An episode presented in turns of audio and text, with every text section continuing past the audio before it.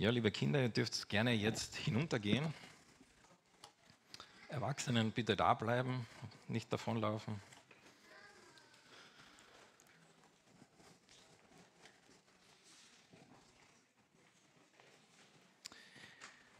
Der Thomas hat schon erwähnt, heute ist eigentlich der zweite Teil. Der erste Teil war am Freitag. Äh, das werde ich jetzt nicht alles noch einmal äh, sagen, was ich da gesagt habe, könnt ihr euch aber gerne nachschauen. Ähm, aber wir haben am Freitag daran gedacht, dass Jesus gestorben ist. Und heute denken wir daran, dass Jesus auferstanden ist. Und als ich so darüber nachgedacht habe, mir Gedanken gemacht habe, was heißt das, äh, da ist mir eine Begebenheit eingefallen. Und zwar diese Begebenheit ist 20 Jahre her. Da war ich 10 Jahre alt, bin mit meinem Papa im Auto gesessen. Und ich bin mit meinem Papa im Auto gesessen und dann auf einmal vor uns war ein LKW. Und da hat mich dann etwas beschäftigt. Ich weiß nicht, ob ihr das sehen könnt, ist leider rot, aber da steht 70 und da steht, oder da steht 70 und da steht 80. Äh, und ich habe dann meinen Papa gefragt, du Papa, was hast denn das? Da steht rechts 70 und links 80. Und wie ich mich an dieses Gespräch erinnere, ist folgendermaßen, der Papa hat gesagt, ja, weißt du, das ist so, der kann auf der einen Seite kann er 70 fahren und auf der anderen Seite kann er 80 fahren. Und wir haben dann ein bisschen geredet, und, äh, aber ich habe das nicht verstanden. Wie kann das sein, dass alle rechten Reifen 70 fahren können, alle linken 80? Äh, wo ich dann älter geworden bin, habe ich kapiert, ich habe da meinen Papa wohl ein bisschen missverstanden. Aber wisst ihr, wo ich dann wirklich herausgefunden habe, was das wirklich bedeutet? Das war am Donnerstag. 20 Jahre später. Ich weiß, ihr seid alle klüger wie ich und ihr wisst es schon lange, aber für 20 Jahre, manchmal habe ich einen LKW gesehen, da ist mir das wieder eingefallen. Ah, was, warum, wie war denn das noch einmal? Äh, aber ich hab, die Frage hat mich, die war da in meinem Leben, aber sie hat mich nicht so intensiv beschäftigt, dass ich wirklich mir die Mühe gemacht hätte, mein Handy rauszuholen und nachzuschauen. Und es gibt so manche Fragen, die gibt es in unserem Leben, die haben keine großen Auswirkungen. Ob du die Antwort dazu weißt oder nicht, es gibt aber andere Fragen, die haben sehr wohl eine Auswirkung.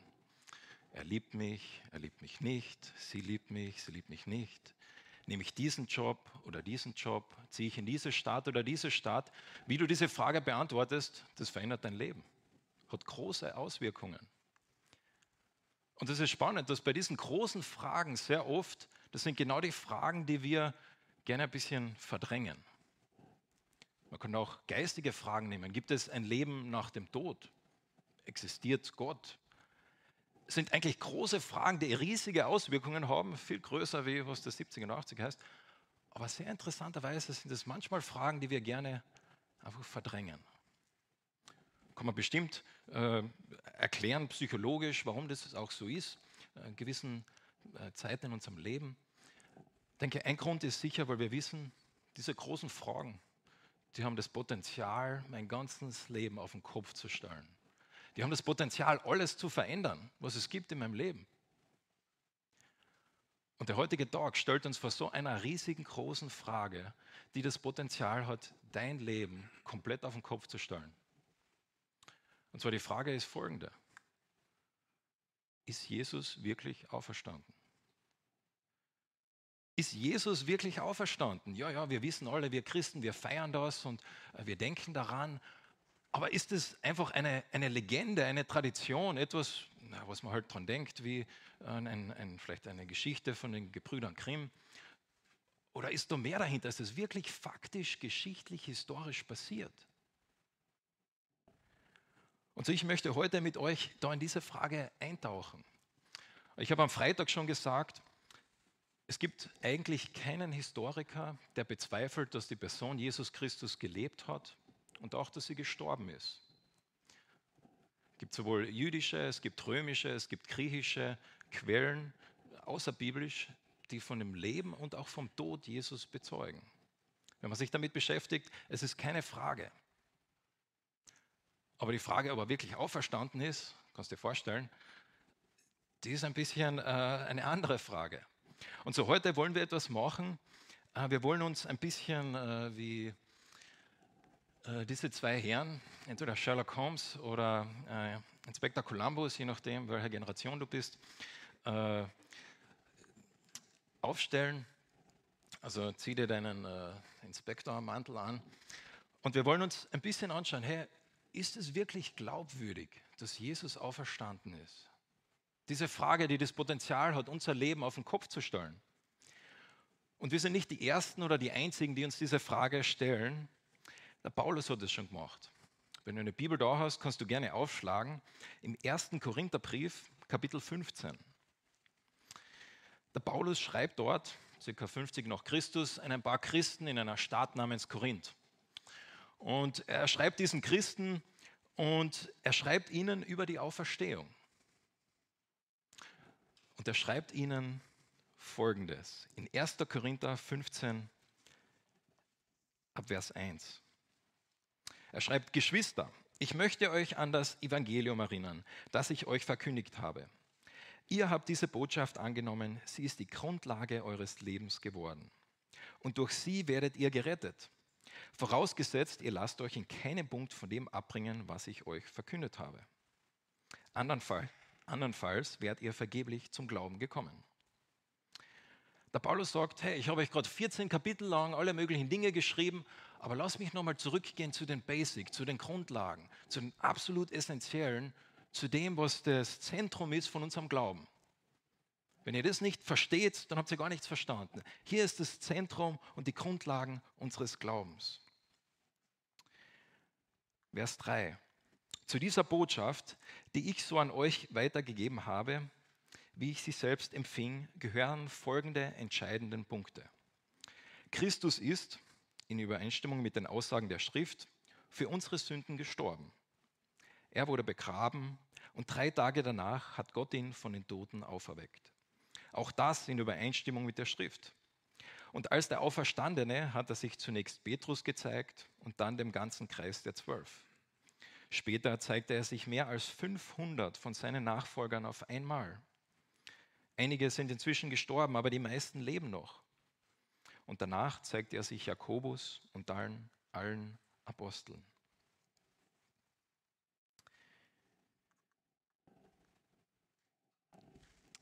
Wenn wir diesen Text lesen, und ich muss noch eins vorwegschieben, äh, ich werde heute, wir werden uns also wie Inspektor Columbus und Sherlock Holmes durch diesen Text bewegen. Und ich stehe natürlich jetzt auf den Schultern äh, von vielen Gelehrten, von Historikern, von Bibelwissenschaftlern, von Bibelkritikern, von Archäologen und so weiter. Und ich werde euch nicht damit langweilen, nur jedes Mal zu zitieren, wo das her ist oder was ich sage. Aber ich werde etwas machen, was ich noch nie gemacht habe, seitdem ich der Pastor bin. Ich werde mein Manuskript mit allen Quellen im Anschluss äh, hochladen. Heute, wenn ich fertig bin mit der Predigt um halb zwei, äh, könnt ihr das dann äh, online herunterladen.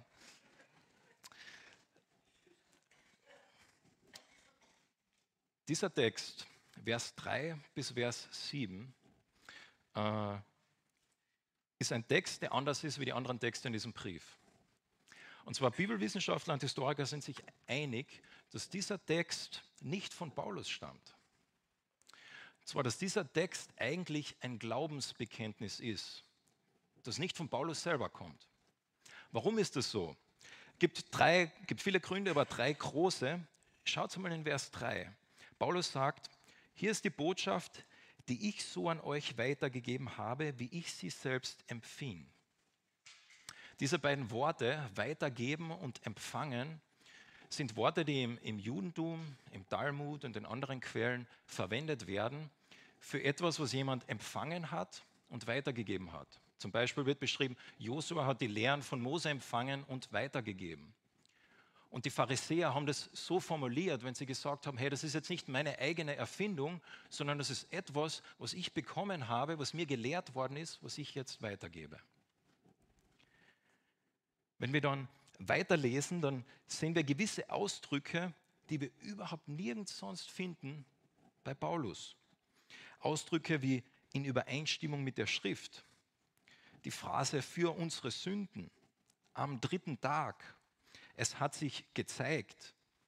Die zwölf sind Ausdrücke, die findest du sonst nirgends, dass Paulus die irgendwo verwenden würde ein Hinweis darauf, dass normalerweise äh, dass diese, dieser Text nicht von ihm kommen, kommt. Und drittens, Das ist jetzt ein bisschen schwierig, je nachdem, welche Übersetzung du hast, aber wenn du eine, eine sehr wörtliche deutsche Übersetzung hast, dann wirst du das vielleicht sogar sehen. Aber dieser Text ist rhythmisch aufgebaut. Rhythmisch, so als wäre er beschrieben worden als etwas, das man auswendig lernen kann. Und so diese Gründe und weitere Gründe haben viele Historiker dazu geführt, dass sie gesagt haben, hey, das ist ein Glaubensbekenntnis, das schon vor Paulus existiert hat. Und da ist natürlich die Frage, okay, von wem kommt das jetzt? Wer hat es erfunden sozusagen? Wer hat das gesagt? Auch die Frage ist eigentlich gar nicht so schwer zu beantworten. Es muss jemand sein, der die Zwölf kennt, der weiß, wer Cephas ist, der mit diesen Dingen vertraut ist, der auch eine gewisse Autorität hat. Und da bleibt dann eigentlich nur noch die Gemeinde in Jerusalem übrig.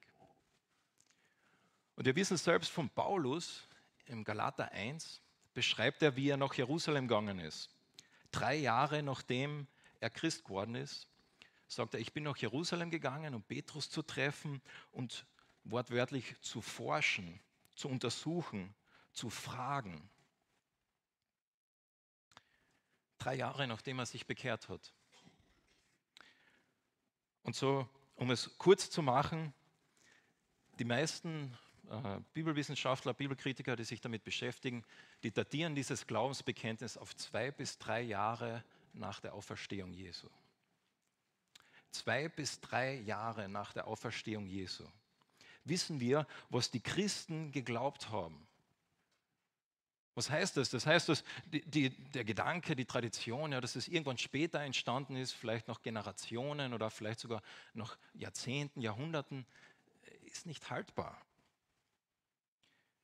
Dass es eine spätere Legende ist, ist schwer zu halten, wenn wir wissen, was kurze Zeit nachdem Jesus auferstanden worden ist, was seine Nachfolger geglaubt haben.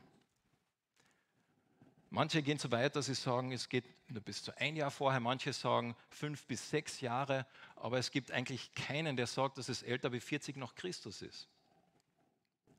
Also unglaublich, was wir da haben. Und so jetzt ist die Frage, okay, was, was steht da jetzt drin? Was ist denn der Inhalt von dem?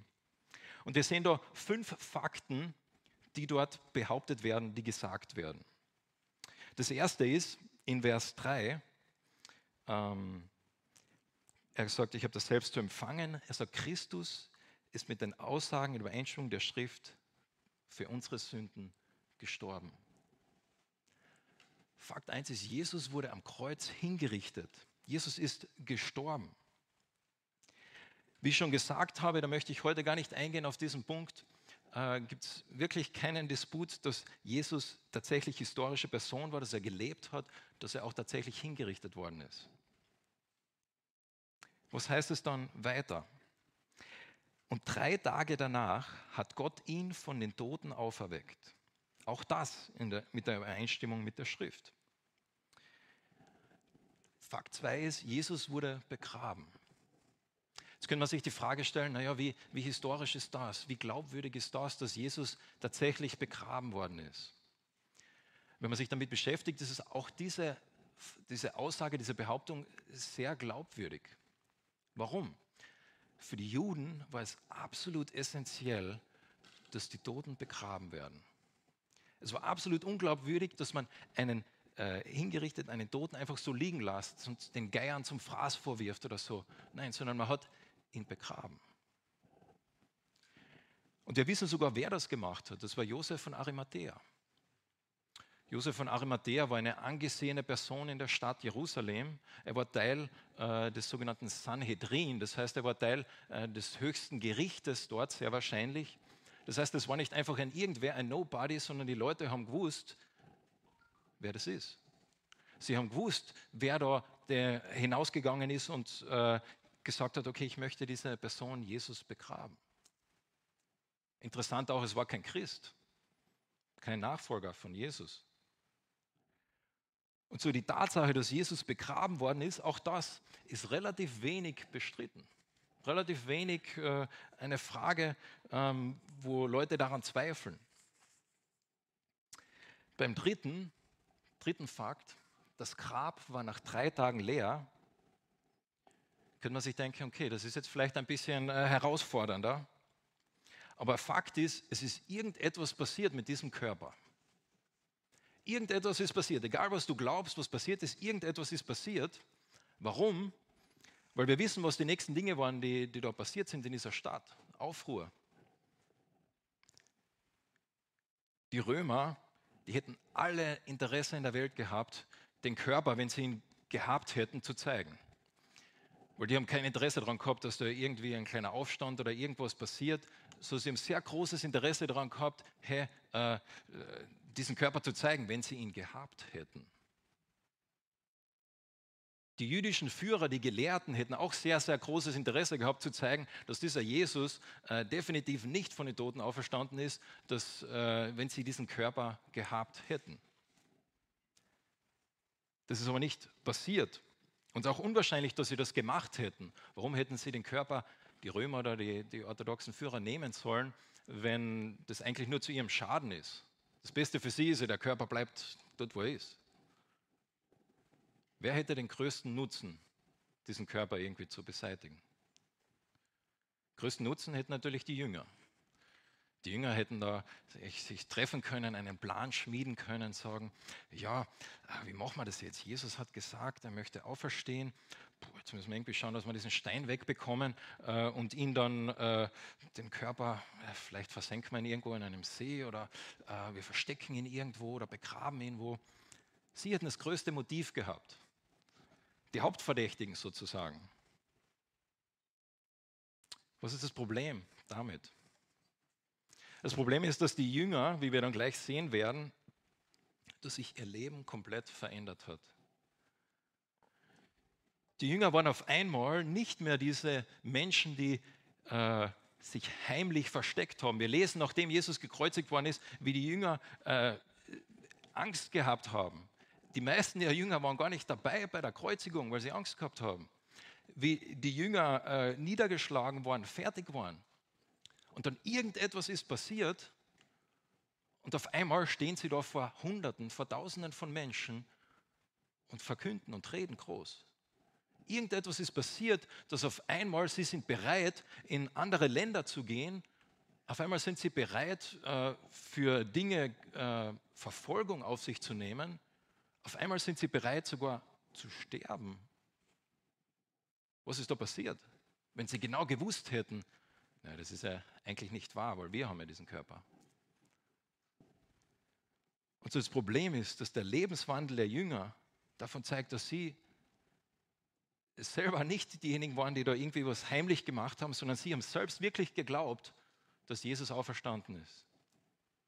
Ob es passiert ist oder nicht, ist eine andere Frage, aber sie selbst haben geglaubt, dass es passiert ist. Verstehst du den Unterschied? Sie selbst, die Jünger, waren davon überzeugt. Und wenn Sie diejenigen wären, die, die diese Geschichte erfunden hätten, dann äh, hätten Sie es sicher so gemacht, dass Sie sich überlegt hätten, okay, wer ist der Glaubwürdigste? Wen könnten wir hinschicken, wo die Leute glauben, am besten den Josef von Arimathea, dem bezahlen wir ein bisschen was, äh, und dann sagt er allen, äh, dass, dass, dass Jesus auferstanden ist. Aber das lesen wir nicht in Evangelien. Wir lesen, die ersten Personen, die den auferstandenen Jesus Christus gesehen haben, waren Frauen. Frauen in der jüdischen, sowohl in der römischen Kultur, äh, haben eine andere Stellung gehabt wie Männer. Ihre Aussagen waren nicht so glaubwürdig wie Männer. Sie konnten vor Gericht nicht als Zeugen aussagen. Eine Frau in der damaligen Kultur konnte als, vor Gericht nicht als Zeuge aussagen. Aber genau diese Personen haben Jesus zuerst gesehen. Wenn du diese Geschichte erfunden hättest, dass Jesus wirklich äh, auferstanden ist, äh, dann hättest du nicht die unglaub, unglaubwürdige Zeugen genommen. Das ist so, als würde ich dir sagen, na, ich kenne jemanden, der hat ein UFO gesehen. Und dann fragst du, okay, wer war das? Und dann sage ich, na, das war mein, mein äh, sechsjähriger Neffe. Hm, ja, äh, das kann eine ganze Reihe von Dingen gewesen sein. Gell? Wenn ich dich wirklich überzeugen will, dann würde ich sagen, naja, das war ein Doktor der Astronomie. Äh, okay, hm, ähm, dann müsstest du zumindest ein bisschen, du würdest du ganz anders ernst nehmen wie die Aussage meines Neffen. Einer ist glaubwürdiger wie der andere. Das Grab war nach drei Tagen leer. Im jüdischen Verständnis hat es absolut nichts gegeben. Diesen Gedanken, dass eine einzelne Person aufersteht. Nichts. Es hat nichts gegeben, dass eine einzelne Person aufersteht. Wisst ihr, was die Juden geglaubt haben? Die Juden haben geglaubt, dass alle Personen am Ende der Zeit, am Ende des Reiches auferstehen werden. Jesus redet manchmal mit Menschen und sie sagen das. Zum Beispiel Maria oder Martha sagt, ja, ich glaube, am Ende der Zeit, Lazarus wird wieder auferstehen. Aber es hat nichts, gar kein Konzept gegeben, dass eine einzelne Person aufersteht. Und so die, die Sache, dass das erfunden wäre von den Jüngern, etwas, wo sie gar kein Konzept hatten in ihrer Kultur, gar keine Kategorie, keine Schublade dafür, ist schwierig. Aber gehen wir noch zum, zum vierten Fakt über. Das schreibt Paulus weiter, Vers 5. Als der Auferstandene hat er sich zunächst Petrus gezeigt, dann dem ganzen Kreis der Zwölf und später zeigte er sich 500 von seinen Nachfolgern. Danach zeigte er sich Jakobus und dann allen Aposteln. Die Nachfolger Jesus haben tatsächlich geglaubt, sie hätten ihn gesehen. Und der Paulus weiß, das ist eine verrückte Sache. Er weiß, das ist äh, crazy, dass, dass, dass er sowas behauptet. Und deshalb sagt er hier, hey, die leben teilweise noch. Frag sie. Wenn sie nicht mehr leben würden, ist das schwierig so zu schreiben. Aber er sagt, ich weiß, das ist schwierig zu glauben. Aber glaub nicht mir, glaube ihnen. Frag sie, red mit ihnen. Was ist die, die Alternative äh, zu dem? Na, die Alternative ist, die Jünger haben ein bisschen halluziniert, äh, Halluzinationen gehabt keine Ahnung, vielleicht war es irgendwie dunkel einmal und da ist eine Gestalt erschienen äh, und irgendwie haben sie das interpretiert und weil sie es so, so gewünscht haben, äh, irgendwie so, dass es so, so passiert hätte sein können, weil sie einfach so daran nach sich gesehnt haben. Und jemand hat das einmal so zusammengefasst. Er hat gesagt, der auferstandene Jesus wird beschrieben als jemand, der in Judäa und in Galiläa erscheint. Jemand, der in einer Stadt und am Land erscheint. In Gebäuden und im Freien. Der am Morgen und am Abend. Jemand, der mit einer vorherigen Abmachung erscheint und ohne vorherige Abmachung. Jemand, der nah ist und fern ist. Auf einem Hügel und bei einem See. Zu einer Gruppe von Männern und zu einer Gruppe von Frauen zu Einzelnen und zu einer Gruppe bis zu 500. Sitzend, stehend, gehend, essend und immer redend.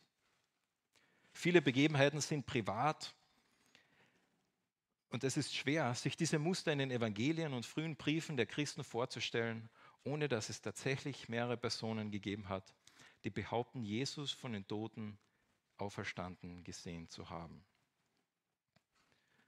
Es ist schwer sich vorzustellen, dass alle diese Situationen, die so verschieden waren, nicht nur eine, so viele verschiedene Umstände, äh, Konstellationen, dass alle diese einfach nur irgendwie Halluzinationen waren. Und das ist auch interessant, wie es beschrieben wird. Hast du dich schon jemals darüber Gedanken gemacht? Äh, wenn, du, wenn du dir überlegst, okay, wie, wie könnte ich diese Leute überzeugen, dass Jesus auferstanden ist? Und du sagst, naja, ich, äh, wenn ich das erzähle, meine Geschichte, dann muss ich das überzeugend erzählen. Äh, so richtig mit, mit Überzeugung, mit, mit, mit Nachdruck, mit äh, einfach, dass ich weiß, was ich gesehen habe. Interessanterweise sehr oft die Geschichten von Jesus sind, dass die Jünger gar nicht verstehen, wer er ist. Dass sie gar nicht äh, checken, äh, wer, wer ist es, und dann sie reden, vielleicht sogar mit ihm. Aber dann auf einmal verstehen sie es. Und so es ist beides. Es ist, sie, sie, sie kennen ihn nicht, aber dann kennen sie ihn. Auch das ist in, in jüdischer äh, Literatur, äh, findet man so etwas Vergleichbares überhaupt nicht. Der Gedanke war, wenn du auferstehst, du bist genau der gleiche wie vorher. Nichts geändert. Ich kann mich erinnern, wie ich bei meinem zehnjährigen Klassentreffen war in der HTL. Äh, Ich habe dann die Tür geklopft von meinen Klassenkameraden äh, und der hat die Tür aufgemacht und da hat es da diese fünf Sekunden gegeben. Diese fünf Sekunden hat er mich angeschaut und der, der, sein Blick war so, äh, wer bist du, hast du falsch angeläutet? Und dann auf einmal hat es Klick gemacht, ah, der Fahrer. Er hat mich wieder erkannt. Wenn du ein Foto von mir sehen würdest von vor zehn Jahren, wüsstest du warum.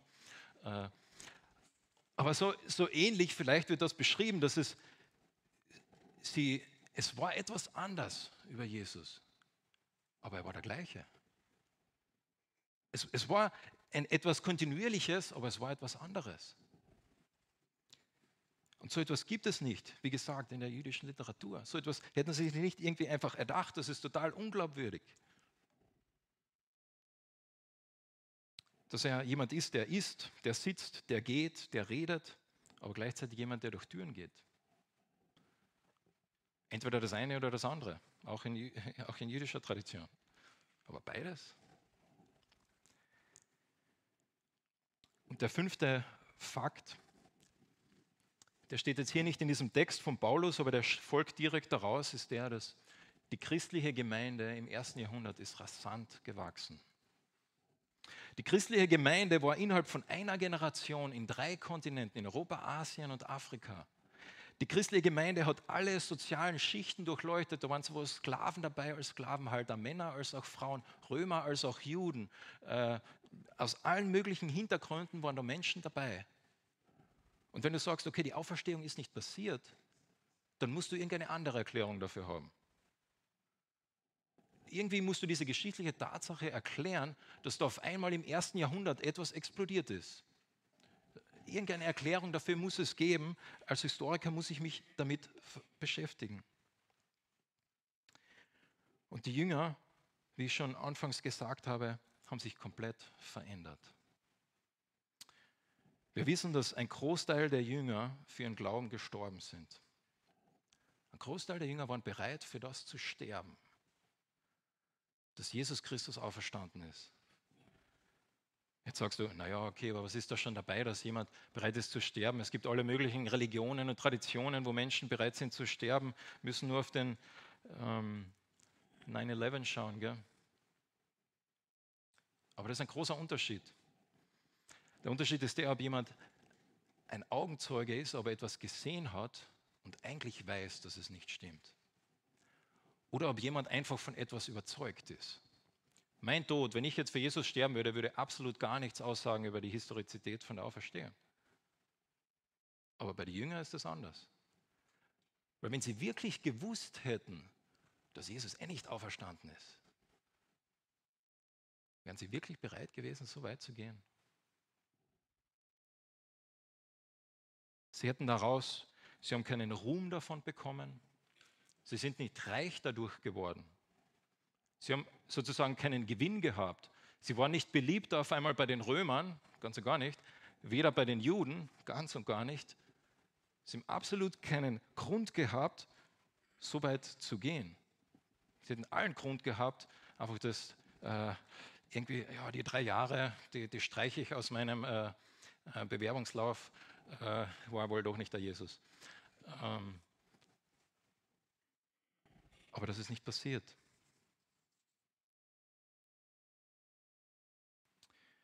In Apostelgeschichte 1, Vers 3 heißt es, Jesus hat sich ihnen gezeigt mit vielen überzeugenden Beweisen. Nach, nach, seinem Leiden und Sterben, Apostelgeschichte 1, Vers 3, zeigte, zeigte er sich und denen, Entschuldigung, sie waren es auch, denen er sich nach seinem Leiden und Sterben zeigte und denen er viele überzeugende Beweise dafür gab, dass er wieder lebendig geworden war. Während 40 Tagen erschien er immer wieder und sprach mit ihnen über das Reich und alles, was damit zusammenhängt. So, was haben wir jetzt gemacht? Haben wir jetzt definitiv bewiesen, ohne Zweifel, dass die Auferstehung passiert ist? Nein. Aber wir haben gezeigt, das hoffe ich, dass es glaubwürdig ist, dass so etwas passieren konnte, dass es alle Umstände, die verschiedenen Situationen, äh, die historischen Fakten, von denen wir wissen, dass sie stimmen, dass es ein kohärentes Bild ist, dass es zeigt, hey, ja, das ist eine Möglichkeit und wenn nicht sogar die beste Möglichkeit. Wenn du mit einem Historiker redest, dann sagt er dir, geschichtlich kann man eigentlich gar nichts beweisen. Ist ganz verrückt, habe ich einmal gemacht im Zuge meines Studiums, äh, in einer Konferenz mit Leuten geredet und äh, sie haben gesagt, ich, geschichtlich kannst du absolut nichts beweisen. Ich kann nicht beweisen, dass der Hannibal 200 vor Christus mit Elefanten über die Alpen gegangen ist, genauso wie ich beweisen kann, dass Wasser bei 100 Grad äh, kocht. Kann ich nicht beweisen. Es sind zwei verschiedene Dinge. Ich kann nicht beweisen, dass Kolumbus wirklich Amerika entdeckt hat, genau wie ich empirisch beweisen kann äh, mit, mit wissenschaftlichen Methoden, äh, ob du heute Morgen geduscht hast. Jetzt sagt der Nachbar wahrscheinlich, das kann ich dir auch sagen, ohne wissenschaftliche Methoden, ob der geduscht hat. Aber das sind zwei verschiedene Schuhe, Paar Schuhe. Aber heißt das, dass wir dann wirklich gar nichts wissen können? Das heißt es nicht. Das heißt nur, dass es, dass, dass es zwei verschiedene Dinge sind. Wir können äh, schon Aussagen machen über die Geschichte. Jetzt sagst du, okay, was, wenn Jesus wirklich auferstanden wäre? Nehmen wir mal an, er, er wäre wirklich auferstanden. Ja und? Möchte ich zum Abschluss noch einfach fünf Implikationen, fünf Auswirkungen, fünf Ergebnisse zeigen, die das bedeutet. Wenn Jesus Christus wirklich von den Toten auferstanden ist, dann bedeutet das, er war wirklich der, der gesagt hat, dass er ist. Er war wirklich der Sohn Gottes. Nicht nur war er der Sohn Gottes, sondern das, was er gelehrt hat, ist die Wahrheit. Wenn Jesus wirklich auferstanden ist, dann stimmt das, was er gesagt hat. Und wenn es nicht stimmt, wenn er nicht auferstanden ist, dann war alles nur ein Reinfall. Paulus selbst sagt das im 1. Korinther 15, ein paar Verse später, da sagt er, und wenn Christus nicht auferstanden ist, dann ist euer Glaube eine Illusion. Die Schuld, die ihr durch eure Sünden auf euch geladen habt, liegt dann noch immer auf euch.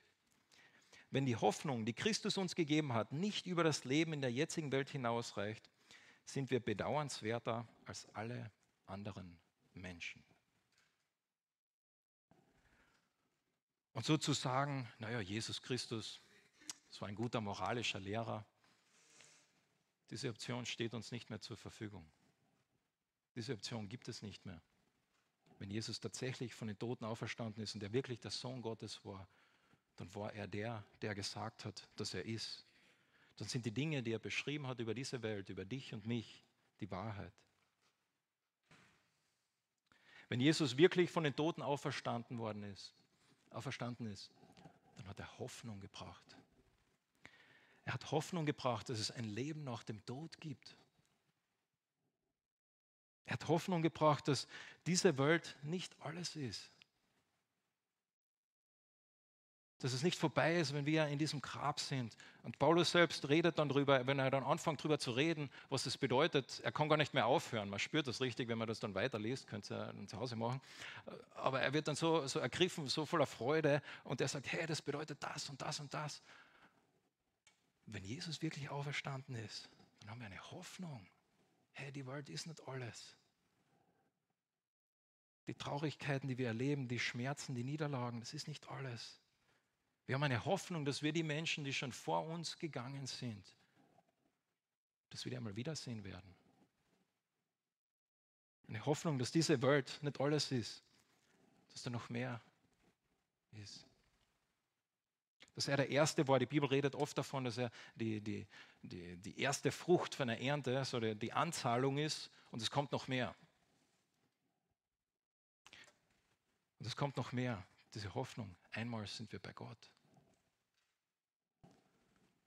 Wenn Jesus wirklich von den Toten auferstanden ist, dann hat er Freiheit gebracht. Was meine ich mit Freiheit? Ich meine Freiheit von dieser Furcht des Todes. Freiheit, dass wir denken, es ist vorbei. Das war's mit diesem Leben.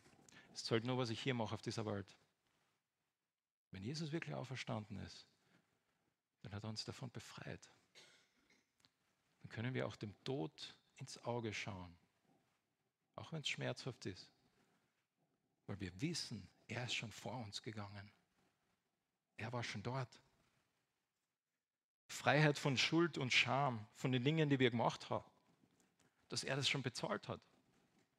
Dass er wie in einem Gefängnis war und er hat die, die Strafe bezahlt. Was ist das Resultat, wenn jemand verhaftet wird, ins Gefängnis kommt? Äh, wann wissen wir, dass, dass er die Strafe bezahlt hat? Wenn die Türen aufgehen, der geht raus. Und Jesus ist rausgegangen. Und er hat gesagt, egal was du in deinem Leben gemacht hast, egal wer du bist, egal welche Dinge du gemacht hast, was du über mich denkst, ich habe das bezahlt, die Strafe davon. Jesus selbst sagt, er ist gekommen, um Gefangene zu befreien. Jesus zukünftiges Reich beginnt schon jetzt. Wenn Jesus tatsächlich auferstanden ist, dann beginnt das zukünftige Reich Gottes schon jetzt. Was meine ich damit? Äh, ich weiß, ich rede schon lange, aber äh, hört mir noch diese drei Minuten zu.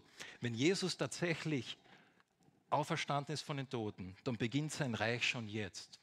Das jüdische Verständnis war, wir leben, wir sterben und dann kommt das, das Reich Gottes.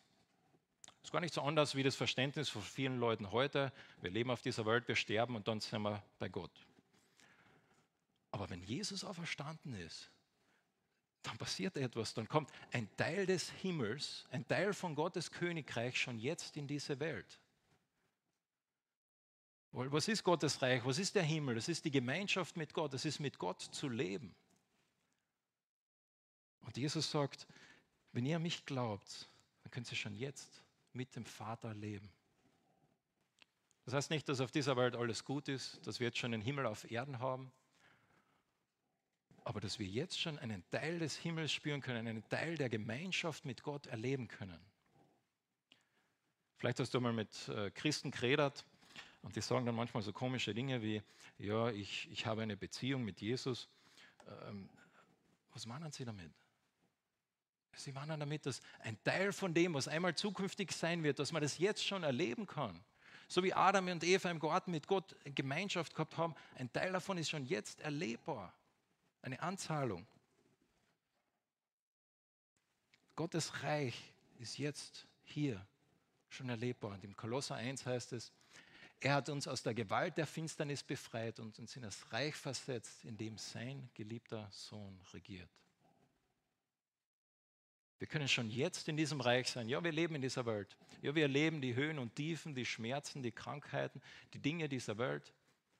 Aber schon jetzt können wir ein Teil von dem sein, was Gott sich einmal für die Zukunft ausgedacht hat, wenn Jesus wirklich auferstanden ist.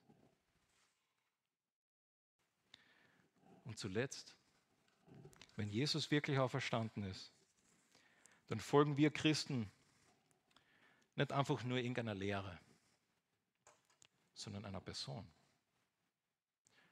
Wir folgen nicht einfach nur einer Lehre, einem, einem, einem, einer, einer Liste von Regeln, einem Buch. Nein, sondern wir folgen einer lebendigen Person. Wir folgen einer Person und wir können diese Person schon jetzt kennen, dieses Reich Gottes schon jetzt erleben. Das heißt, Christ zu sein bedeutet nicht zu sagen, ja, ich glaube das, das und das und das und diese Regeln und ich mache diese Dinge und diese Dinge. Nein, sondern es bedeutet, diese Person zu kennen. Zu kennen. So wie du deinen Freund oder deinen Nachbarn, deinen Partner kennst. Die Philippa 3, Vers 1 heißt es, ich möchte Christus immer besser kennenlernen. Ich möchte die Kraft, mit der Gott ihn von den Toten auferweckt hat, an mir selbst erfahren. Das ist verrückt. Er sagt da, Paulus sagt, ich möchte die Kraft, die Jesus erlebt hat, dass die Auferstehung tatsächlich real ist, die möchte ich schon jetzt erleben. Ich möchte mehr davon. Und das heißt es, Jesus nachzufolgen. Und so diese Frage, ist Jesus wirklich auferstanden? Die verändert alles. Absolut alles. Und ich möchte dich herausfordern, nicht so wie ich zu sein, der 20 Jahre lang darauf gewartet hat, sich mit dieser Frage zu beschäftigen. diese Frage war nicht so wichtig, aber dieses Bild. Nicht hinauszudrängen, sondern sich zu fragen, hey, ist Jesus wirklich auferstanden? Wir glauben an einen Gott, der sowohl uns wirklich auch Beweise gegeben hat, der uns Dinge gegeben hat, wo wir uns angreifen können. Ich sage, du musst einfach allen Verstand über den Kopf schmeißen und gehst einfach. Äh, nein. Aber wir glauben auch an einen Gott, der eine Person ist und der dich kennenlernen möchte. Und Paulus selbst, das ist jetzt mein Abschluss, nachdem er alle diese Fakten, diese Dinge, diese Tatsachen rational erklärt hat, dieses Glaubensbekenntnis erzählt hat, dann fängt er an, über sich zu reden. Und er sagt, als letztes von allen, Vers 8, hat er sich mir gezeigt. Ich war wie einer, für den es keine Hoffnung mehr gibt, so wie eine Fehlgeburt. Ja, ich bin der unwürdigste von allen Aposteln. Eigentlich verdiene ich es überhaupt nicht, ein Apostel zu sein, denn ich habe Gottes Gemeinde verfolgt. Dass ich trotzdem ein Apostel geworden bin, verdanke ich ausschließlich der Gnade Gottes. Und dass Gott mir seine Gnade erwiesen hat, ist nicht vergeblich. Wie ich schon sagte, nicht mir verdanke ich das Erreichte, sondern der Gnade Gottes. Auf einmal wird er persönlich und er sagt, hey, ich habe das erlebt, diese Person. Das ist mein Wunsch für dich an diesem Ostersonntag, dass auch du diese Person erlebst Vielleicht zum ersten Mal. Vielleicht hast du sie schon erlebt, aber irgendwie ist das Leben einfach so voll und so, so viele Dinge, die unsere Aufmerksamkeit wollen. Und dann wieder zu sagen, ich möchte wieder zu dieser Person kommen. Ich möchte wieder mehr von ihm sehen, mehr von ihm erfahren, mehr von dieser Kraft der Auferstehung, die Paulus da sagt. Das ist mein Wunsch für dich und für mich. Ich bete mit uns.